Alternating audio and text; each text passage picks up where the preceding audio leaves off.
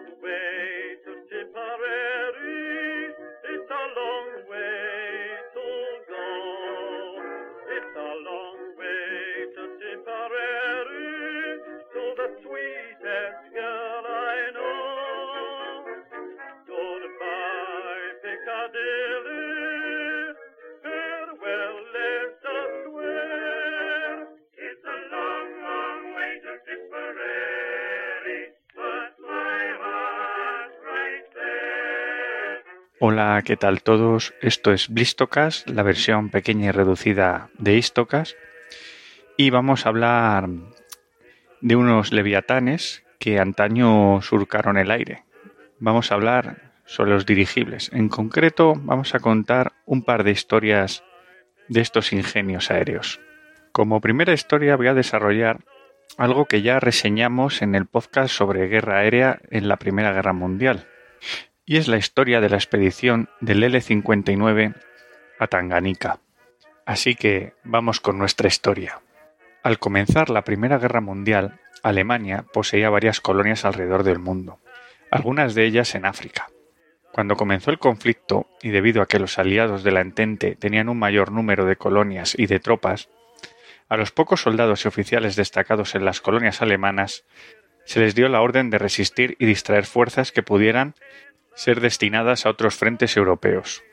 Una de estas colonias era Tanganica, situada en la actual Tanzania, cuyas fuerzas, agrupadas alrededor de la figura de Paul von Lettow, comenzaron a dar una serie de golpes de mano a las tropas aliadas, que pretendían atraparlos para poder por fin someter la colonia alemana y destinar los recursos de la región a otros frentes en Europa mucho más importantes.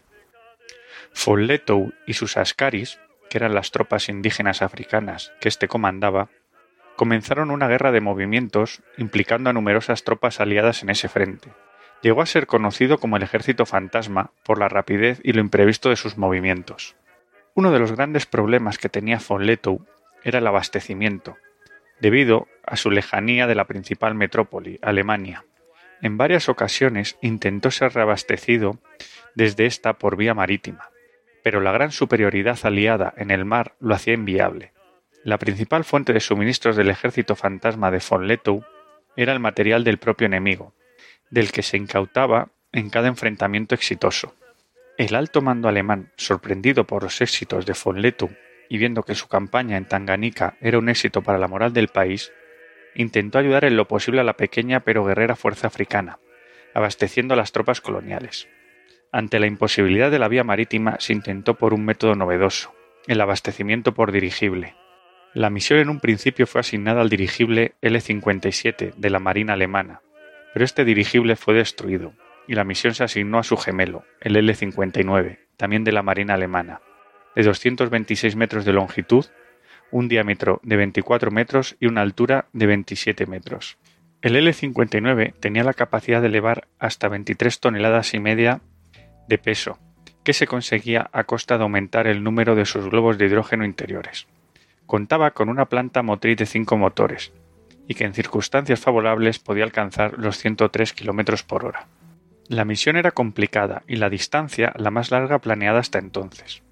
Ante la imposibilidad de repostar para realizar el vuelo de vuelta, se dispuso que todos los materiales del dirigible fueran reutilizados por las tropas de von Lettow, una vez que la nave llegara a su destino. Materiales como la lona que recubría el dirigible que sería utilizada para hacer tiendas y uniformes, la estructura de aluminio para postes para tiendas y edificaciones de campaña, y el lino para hacer vendas para poder atender a los heridos en los hospitales de campaña. El potente sistema de comunicaciones por radio del dirigible también pasaría a las tropas de von Lettow, al igual que las 15 toneladas de suministros varios que llevaba el dirigible. La tripulación, en gran parte voluntaria, pasaría a engrosar las filas del pequeño ejército de von Lettow en su heroica lucha. Mientras se realizaban los preparativos, el L-59 comenzó a ser conocido como el Africa Ship, el barco de África. Su periplo comenzó un 4 de noviembre de 1917, saliendo desde Alemania con destino a Jambol, la base de dirigibles imperial más cercana a África, situada en Bulgaria. En Jambol, Ludwig Bochthold se hizo cargo de la nave, dispuesta y preparada para su misión de auxilio. Hubo que remediar pequeños problemas, como el que algunos miembros de la tripulación vendieron en el mercado negro parte de la carga del dirigible, y que al ser descubierto esto por los oficiales se tuvo que reponer lo robado lo más rápido posible.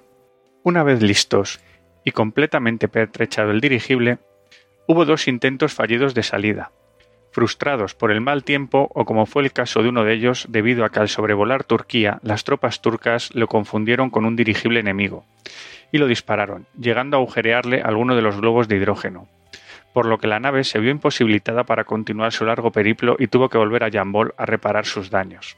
Así que el 21 de noviembre, por fin, el dirigible partió de Bulgaria. Poco a poco cruzó el Mediterráneo y se internó en África, buscando el Valle del Nilo, para remontarlo hasta los grandes lagos africanos y de ahí a Tanganica.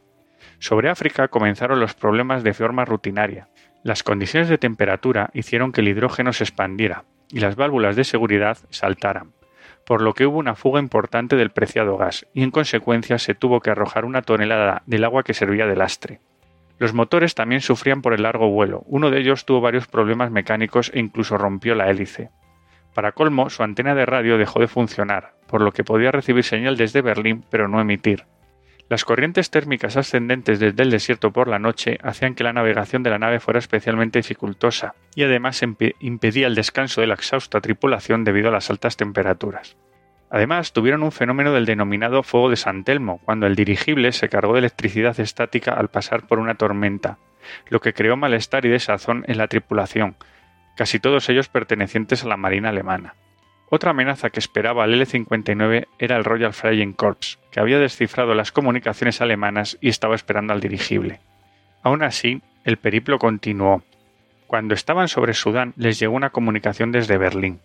Y es que los británicos habían sobredimensionado una pequeña victoria frente a Folletou, y los alemanes, creyendo que su ejército africano había sido derrotado, decidieron que el L-59 se diera la vuelta. Los tripulantes imploraron continuar, pero el capitán dio la orden de volver a Jambol, con un susto además sobre Asia Menor, cuando el dirigible perdió sustentabilidad y casi se estrella. Por fin, el 25 de noviembre el dirigible llegó a su base, después de viajar 6.800 kilómetros en 95 horas. Folleto en realidad no se había rendido, de hecho continuaría luchando hasta semanas después del armisticio, y saliendo victorioso. Cuando la guerra terminó, Folleto informó de que no tenía idea de aquella misión del L-59, pero aún así habían detectado un gran despliegue del Royal Flying Corps que era supuestamente para interceptarlo. Este viaje, aunque en principio parece que fue un fracaso, en realidad abrió las perspectivas para vuelos de dirigibles transatlánticos. Se pensó en un principio para bombardear ciudades en América, pero después cuando llegaron los tiempos de paz como transporte de pasajeros. Y como curiosidad, en 1933, el aviador alemán Karl Schwabe tuvo que hacer un aterrizaje forzoso con su avioneta cerca del oasis de Dhaka, en el Valle del Nilo. Cuando se acercó al pueblo para pedir ayuda, se encontró un montón de pinturas extrañas en las paredes de las cabañas. Fijándose bien, vio que era el perfil inconfundible de un dirigible alemán. Aquellas pinturas mostraban el tremendo impacto sobre los nativos de aquel día en que un enorme dirigible de otro mundo les había sobrevolado. Y bueno, ahora vamos con nuestro segundo relato sobre estos inmensos monstruos del cielo. El desastre del R-101. Y es que después de la Primera Guerra Mundial, en los años 20, diferentes países como Estados Unidos, Alemania, Gran Bretaña o incluso España vieron en el dirigible un método de comunicación transatlántico, llevando a cabo numerosos proyectos para crear unas líneas aéreas basadas en estos aparatos. En 1924, el gobierno de Londres puso en marcha su Plan Imperial, una ruta aérea para enlazar sus colonias más lejanas como Canadá, la India, Australia a través de dirigibles. Los británicos, con la experiencia obtenida en anteriores diseños, se lanzaron al proyecto con la construcción de dos naves exclusivamente con tecnología británica, el R-100 y el R-101. Este proyecto a la larga competía con Alemania y sus Zeppelin, por lo que comenzó a ser una cuestión de prestigio nacional. Ambos dirigibles, el R-100 y el R-101, comenzaron su construcción. Hay que decir que cada uno de estos dirigibles fue construido con una infraestructura y apoyo socioeconómico distinto. Y es que el R-100 iba a construirse en Howden por la Warranty Airship, un taller aeronáutico modesto filial de la Vickers, mientras que el R-101 iba a ser construido en Cardington por la Royal Airship Works, antes llamada Shorts Brother, pero que debido a su quiebra fue nacionalizada por el Estado, pretendiendo hacer de esta empresa y la ciudad, que había crecido al amparo de la construcción aeronáutica, un complejo económico, tecnológico y militar del Estado. En su momento fue comparado en la prensa como una carrera ideológica entre la economía estatal y la privada, ya que el gobierno de aquel momento era de carácter laborista y apostaba fuertemente por la construcción del R-101 frente al R-100. El R-100 se construía bajo las órdenes de Neville Shute y su jefe de diseño, Burns Wallis.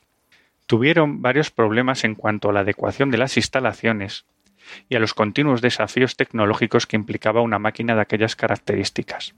La mano de obra fue reclutada en la localidad y tuvieron problemas de todo tipo para poner en marcha el proyecto, mientras la construcción del R-101 fue puesta bajo el mando de Lord Thompson, ministro de Trabajo, y su jefe de diseño era el teniente coronel Victor Richmond. Primaba la propaganda y la publicidad del proyecto, por lo que los problemas técnicos se ignoraban sistemáticamente. Aunque los dos proyectos en un principio eran similares, ambos constructores se ignoraban y no comunicaban sus problemas técnicos al otro, por lo que difícilmente muchos de ellos se resolvían de común acuerdo. Esto fue una constante en los cinco años que duró el proyecto de construcción. En el R-101, el Ministerio del Aire decidió que había que poner motores diésel en vez de los gasolina, ya que de forma infundada creía que estos eran más peligrosos en los dirigibles. Aunque el equipo técnico se negó, no se le tuvo en cuenta.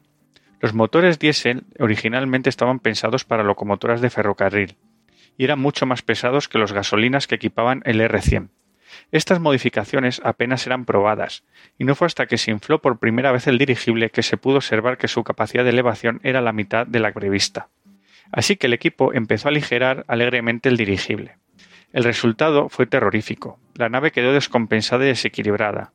Los globos de hidrógeno rodaban en el interior de la nave, golpeándose entre sí y a la estructura.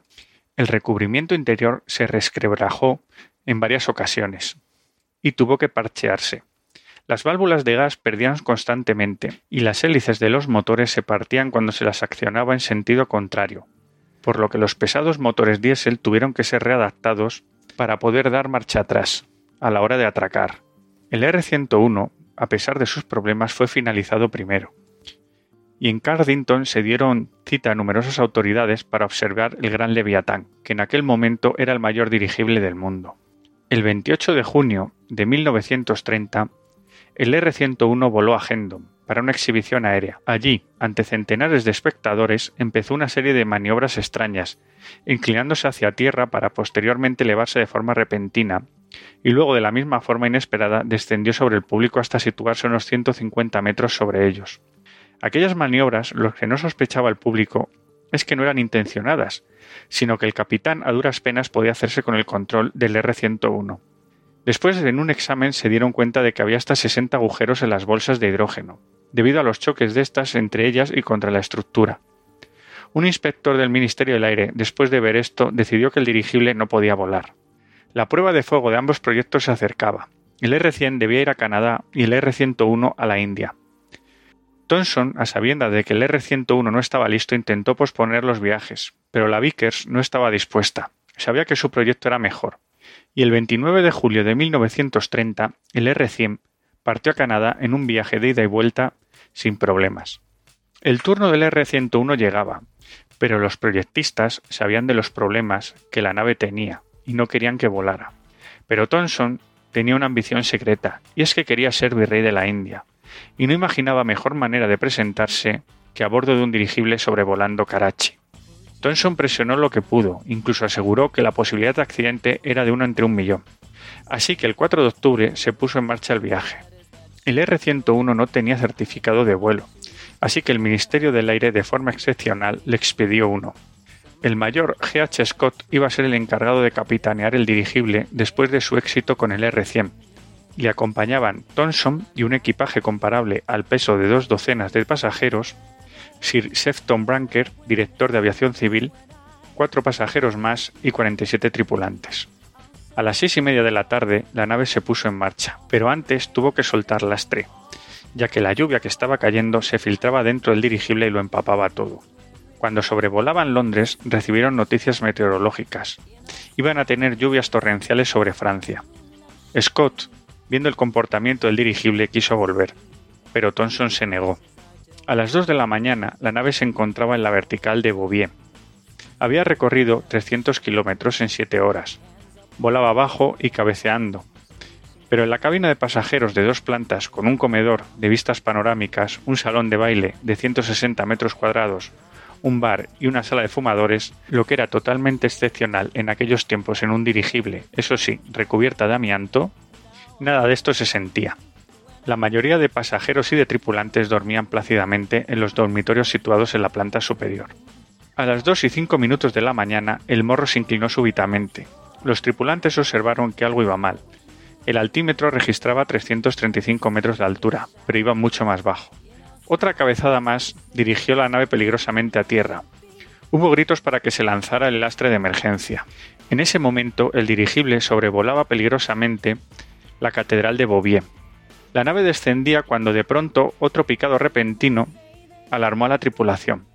En algún lugar del morro la estructura se había roto y estaba al descubierto, y el viento entraba en la estructura destrozando los balones de hidrógenos y haciendo que el preciado gas se escapara irremediablemente. Hubo un momento en que los tripulantes se percataron de que no había salvación para la nave, que ésta iba a caer, y así lo hizo, estrellándose contra el suelo, levantando un río de fango para posteriormente detenerse, y en ese momento comenzó un auténtico infierno. Varias explosiones prendieron el hidrógeno, y el mastodonte varado se convirtió en una inmensa bola de fuego. Los tripulantes intentaban salir de aquel infierno, pero era terrible, una lluvia de lonas ardientes caía sobre ellos. Solo seis de los 54 tripulantes salieron con vida de aquella auténtica pesadilla. Cuando las noticias llegaron a Inglaterra, desmoralizó al pueblo británico y acabó con cualquier sueño de una compañía aérea de dirigibles, condenando incluso a su exitoso hermano, el R100, al desguace. Y bueno, hasta aquí estas historias sobre estos mastodontes del aire, estos cepelines, que espero que os hayan gustado. Un saludo y hasta otro Istocas, otro Blistocas hasta cuando nos oigamos. Un saludo a todos.